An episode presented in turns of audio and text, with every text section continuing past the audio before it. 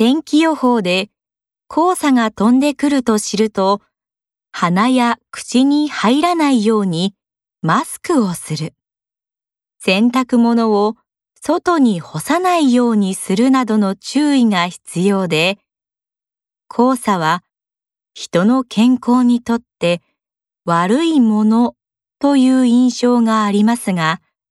実は地球の環境には良い面もあるようです。黄砂には鉄が含まれていて、その鉄が海に運ばれると、海の生き物の餌になる植物プランクトンの生育を助ける働きをするため、海が豊かになるのだそうです。